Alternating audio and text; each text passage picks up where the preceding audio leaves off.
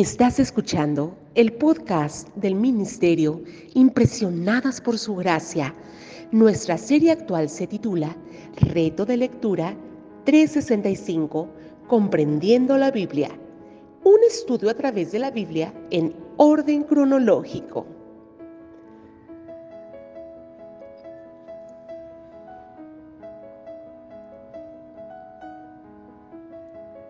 El reto de hoy es leer Levítico capítulo 19 al capítulo 21, por lo que te animo a que puedas abrir tu Biblia y nos acompañes en este episodio a estudiar la Biblia.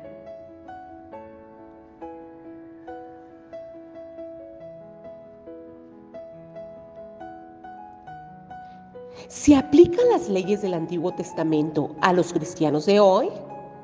El capítulo 19 contiene leyes como no ponerse un vestido hecho de dos clases de material.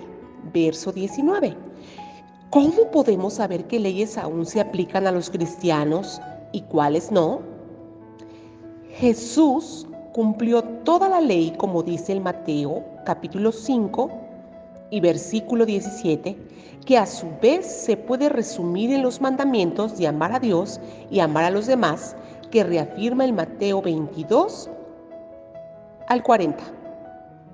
La ley no es para descartarse como incorrecto, pero ya es vinculante. Se requiere que se mantenga porque su propósito se ha cumplido en Jesús.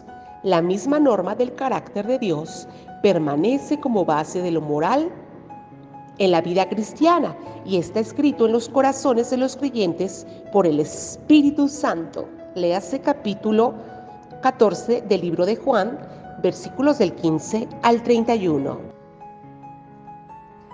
Así como cualquier país tiene leyes, Dios les dio a los israelitas reglas para vivir. Algunas de ellas parecen extrañas para los estándares modernos, pero mire de nuevo el versículo 2 Léalo bien. Hasta el capítulo 19. El tipo de personas que Dios quería que fueran los israelitas era directamente relacionado con su propia naturaleza. Así que reflexionemos en esto hoy. Nuestras vidas deben reflejar el carácter de nuestro Dios. Le animo a que en su diario devocional pueda continuar reflexionando con las siguientes preguntas. ¿Cómo crees que el versículo 2 puede ayudarnos a comprender el resto del capítulo? En el capítulo 19 la frase Yo soy el Señor y sus diferentes derivaciones aparece 15 veces. ¿De qué manera podría esto ser significativo?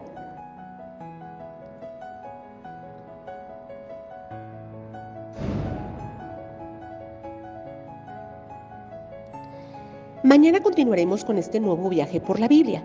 Nuestra oración es que el amor de ustedes abunde aún más y más en ciencia y en todo conocimiento, para que aprueben lo mejor, a fin de que sean sinceros e irreprensibles para el día de Cristo, llenos de los frutos de justicia que vienen por medio de Jesucristo, para gloria y alabanza de Dios.